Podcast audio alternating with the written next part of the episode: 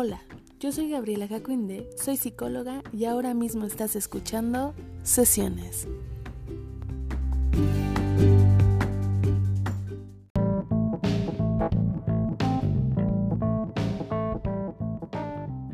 Hola, hola, te mando un saludo donde quiera que estés, hasta donde estás escuchando esto.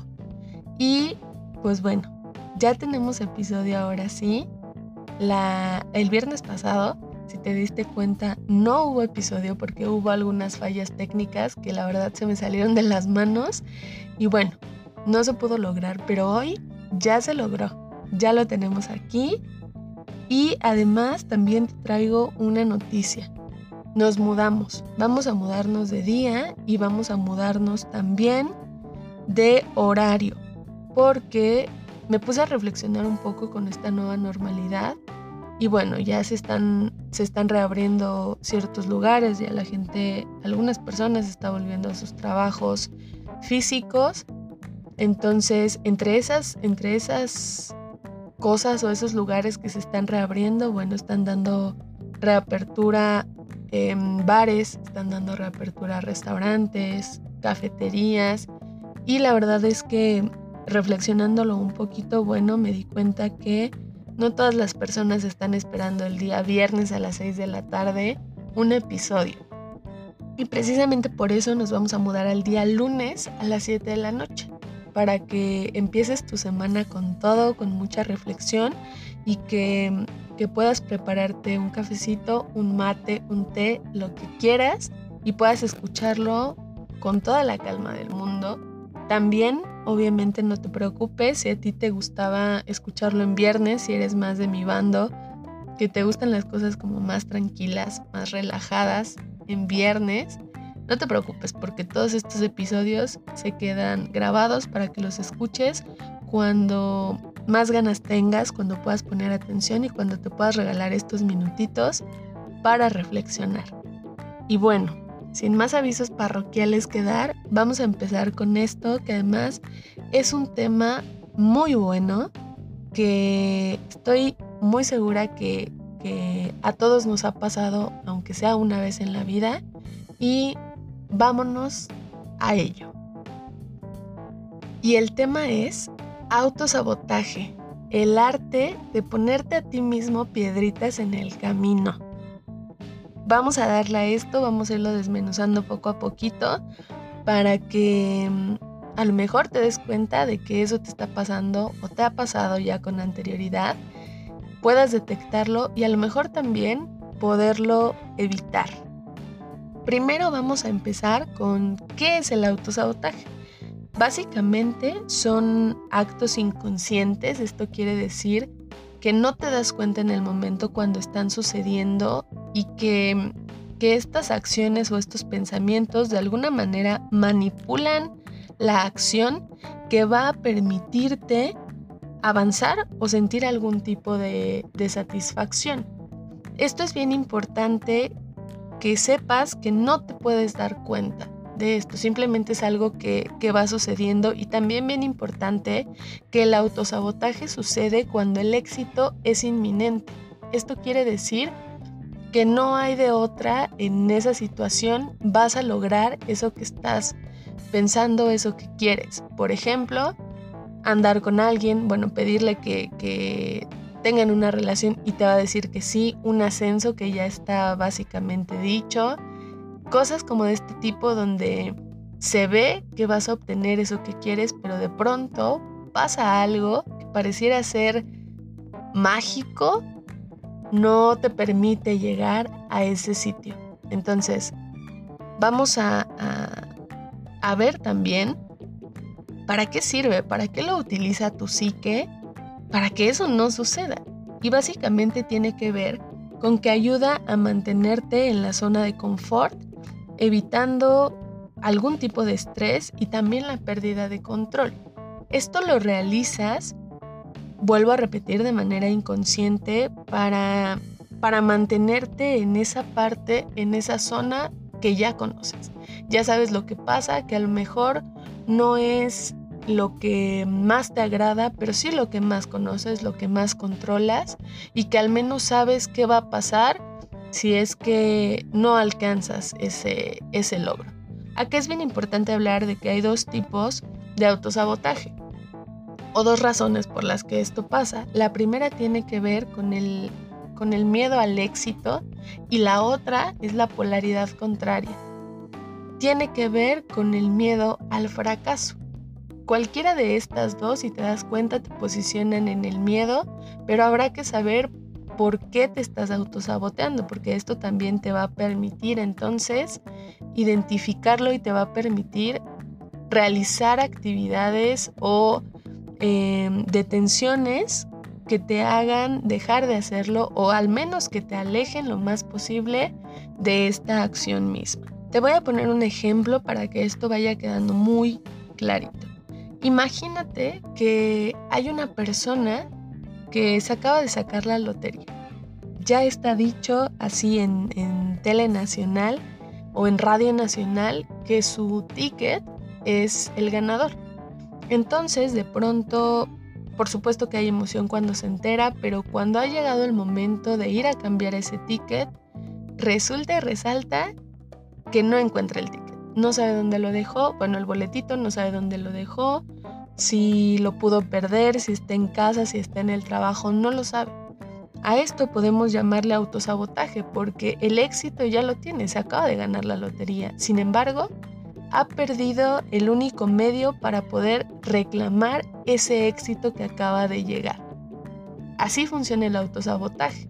No es que la persona conscientemente, es decir, que se haya dado cuenta que lo ha escondido, que lo ha perdido, sino todo sucede a un nivel más abstracto, más oculto, si, si pudiéramos llamarlo de alguna manera. Y así funciona, así funciona esta, esta situación. Puede pasar en muchos ámbitos, puede pasar en el familiar, en el amoroso, en el laboral, en el, en el ámbito de los amigos, por ejemplo y puede pasarte en uno o varios ámbitos, pero también se da que pueda pasarte solamente en uno, que en todos los demás obtenga ciertos éxitos, pero que en ese muy específico no pase. Y es importante, como te decía anteriormente, irlo identificando de a poco para saber qué puedes hacer con eso. Y ahora vamos a vamos a ver cómo se manifiesta el autosabotaje, porque también tiene sus características muy específicas y sus acciones muy específicas. Entre ellas tenemos, por ejemplo, la indecisión. Imagina que llevas saliendo con alguien ya un buen rato. Te llevas muy bien, han platicado, incluso este tema de tener una relación más formal, por llamarla de alguna manera, ya se presentó, ya lo han hablado y tanto la persona como tú han llegado a la, a la conclusión de que quieren una relación más formal. Pero entonces cuando vas a pedírselo, cuando ha llegado el día, de pronto no sabes si hacerlo. Hay miles de razones que te dicen que sí, pero también hay miles de razones que te dicen que no y entonces pareciera ser que estás en esa encrucijada de se lo digo o no se lo digo, se lo pregunto o no se lo pregunto. La indecisión es uno de los factores principales del autosabotaje, sobre todo cuando esta indecisión parte de una idea que básicamente ya está casi aclarada, que es el hecho de que ustedes ya han platicado previamente y ambas partes quieren una relación con la otra parte. También, y bien importante, tenemos la distracción. La distracción, como en este ejemplo que te ponía de la lotería, de no saber dónde dejé ese documento, de no saber dónde dejé el billete, no saber dónde dejé las llaves, no saber dónde, dónde dejé mi credencial, por ejemplo, la tarjeta. Estos olvidos que de pronto parecieran ser así como como repentinos, podría ser, podría estarnos dando un indicador de que esto es autosabotaje para no conseguir algo que está ahí, ya sea, como lo decíamos, por miedo al éxito, a que sí se cumpla en serio, o también por miedo al fracaso, a esa incertidumbre de ¿y qué pasa si en el momento, en el último momento, pues esto no se cumple, no se realiza? ¿Qué voy a hacer con ese fracaso? Por otro lado, también tenemos la huida de las competencias. Aquí vamos a utilizar un ejemplo de de un atleta. Piensa que, que hay un, un nadador o una nadadora que están a punto de llegar a una competencia más grande. Han pasado por las, no sé, regionales, por las estatales y de pronto han llegado a las que pueden colocarle en un, en una, en un peldaño más alto. Y entonces, de pronto el, el día que tiene que presentarse a la competencia, pues no se presenta.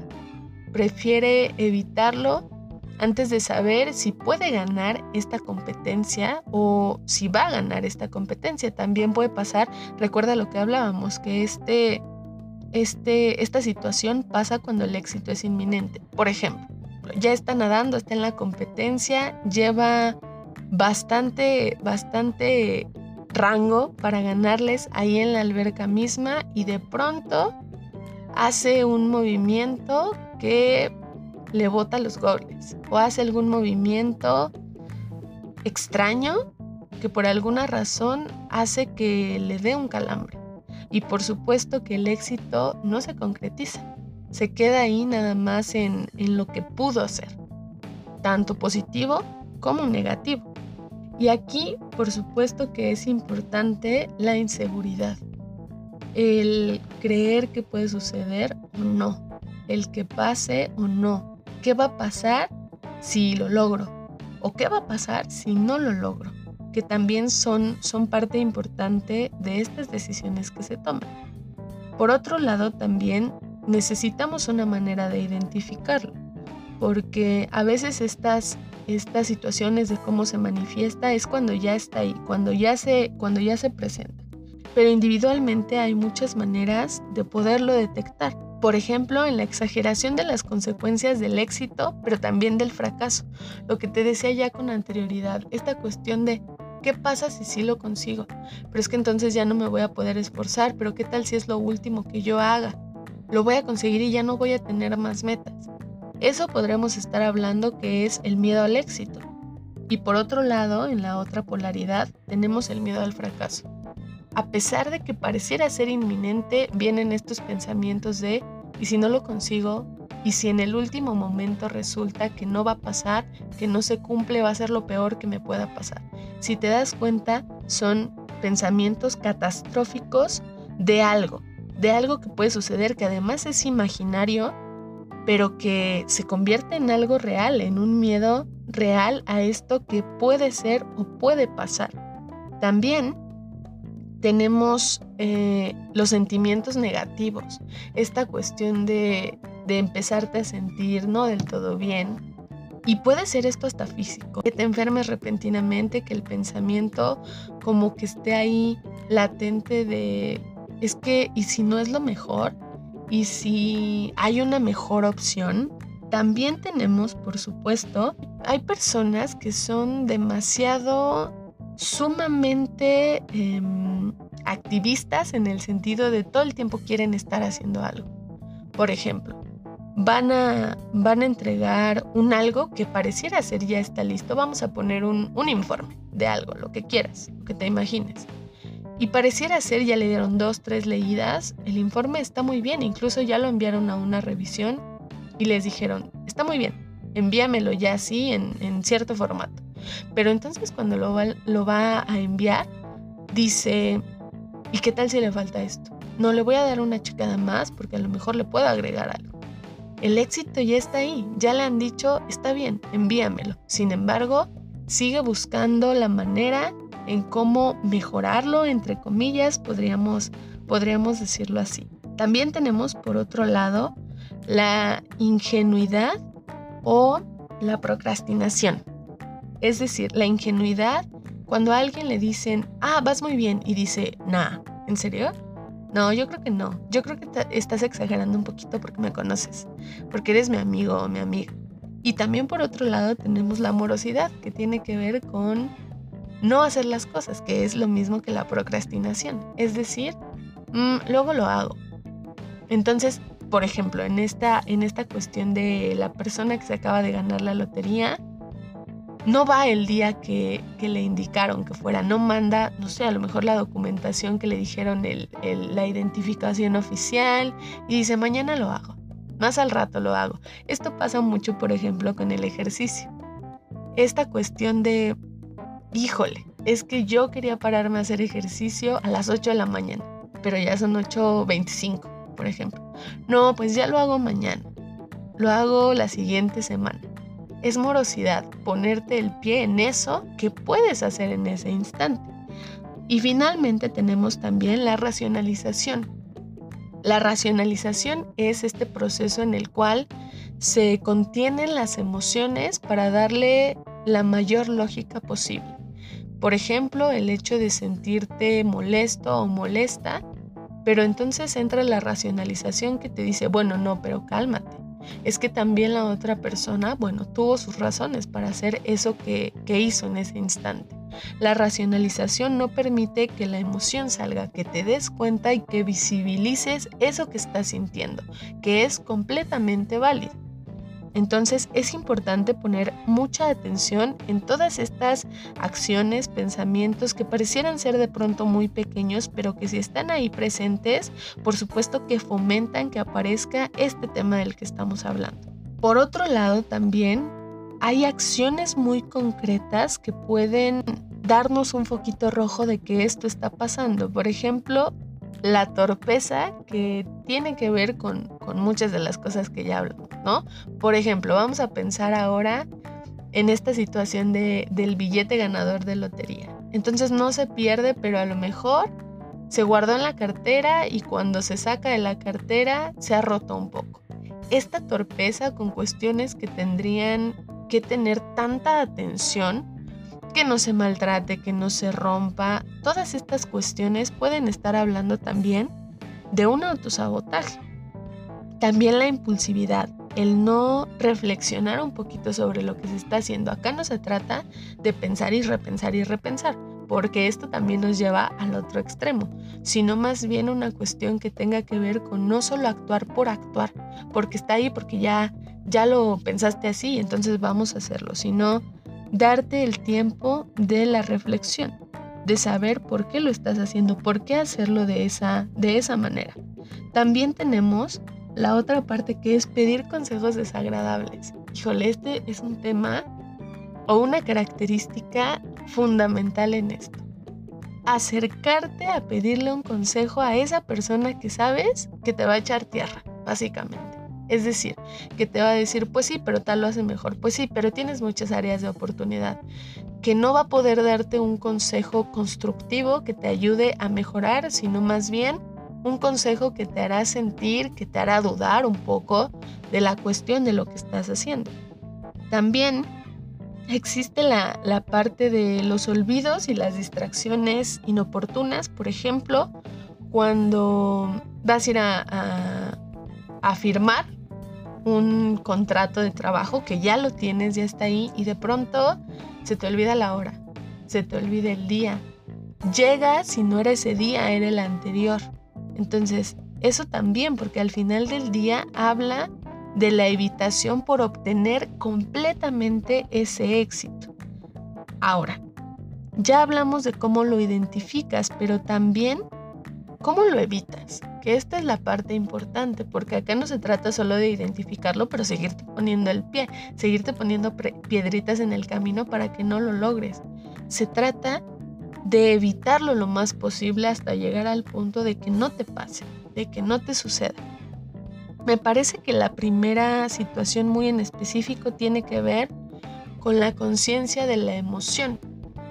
Reconocer qué te está pasando, qué estás sintiendo. Por ejemplo, reconocer el miedo, el miedo de que ese éxito a lo mejor no sabes qué hacer con él, pero también de no saber qué podría pasar, tener miedo de si no se cumple. A pesar de que es inminente, siempre existe la, la opción ahí de que tu mente piense, ¿y qué va a pasar? Si no se logra por alguna u otra razón. Eso es muy importante tenerlo claro, reconocer que esto te está pasando, que te sobrepasa, que a lo mejor necesitas también ayuda para, para regular estas situaciones. Y por otro lado, la aceptación de lo incierto, de que no puedes tener el control de todo, hay cosas que pasan y están fuera de lo que incluso alcanzas a percibir o alcanzabas a, vislumbrar. Otra de las cuestiones también es la, onda de la perfección. Esta situación mantiene en muchas ocasiones a la gente actuando o no actuando por lo que pueda pasar, por si lo podía hacer mejor, porque lo tiene que hacer perfecto, pero es que la perfección, como ya lo hemos hablado en otros episodios, no existe. La perfección es esa, ese, ese apego a que nada se salga de control, a que puedas tenerlo todo perfectamente identificado y además que estés preparado para esa situación, pero es que no siempre se puede, pero es que no siempre se puede vislumbrar un algo, la perfección no existe, no puede ser perfecto o perfecta en eso que quieres hacer. Siempre tendrás áreas de oportunidad, pero es que esta área de oportunidad no es un error. Al contrario, las áreas de oportunidad te permiten ir mejorando la técnica, también ir mejorando la práctica y por supuesto volverte más hábil en eso que estás haciendo en ese momento. Y finalmente, yo me atrevería a decirte que una de las estrategias más fructíferas para evitar esta situación tiene que ver con ir a terapia. Un proceso terapéutico siempre te va a ayudar.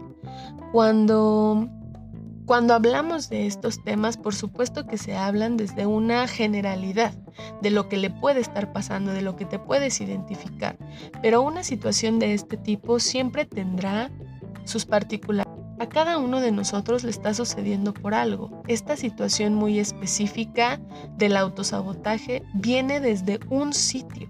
A lo mejor desde la infancia, desde algo que, que hacían en la crianza, desde algo que fuiste aprendiendo cuando ya eras más grande, a lo mejor adolescente, que te pasó en la secundaria con alguna pareja, y hay que rastrearlo e identificarlo para poder también eh, trabajarlo, porque si lo trabajamos desde la generalidad, Puede ser que de alguna manera embones en, esta, en estos ejemplos, pero no hay como trabajarlo desde lo personal, desde lo propio para saber por qué te está sucediendo. Es bien importante que la gente tome un proceso terapéutico.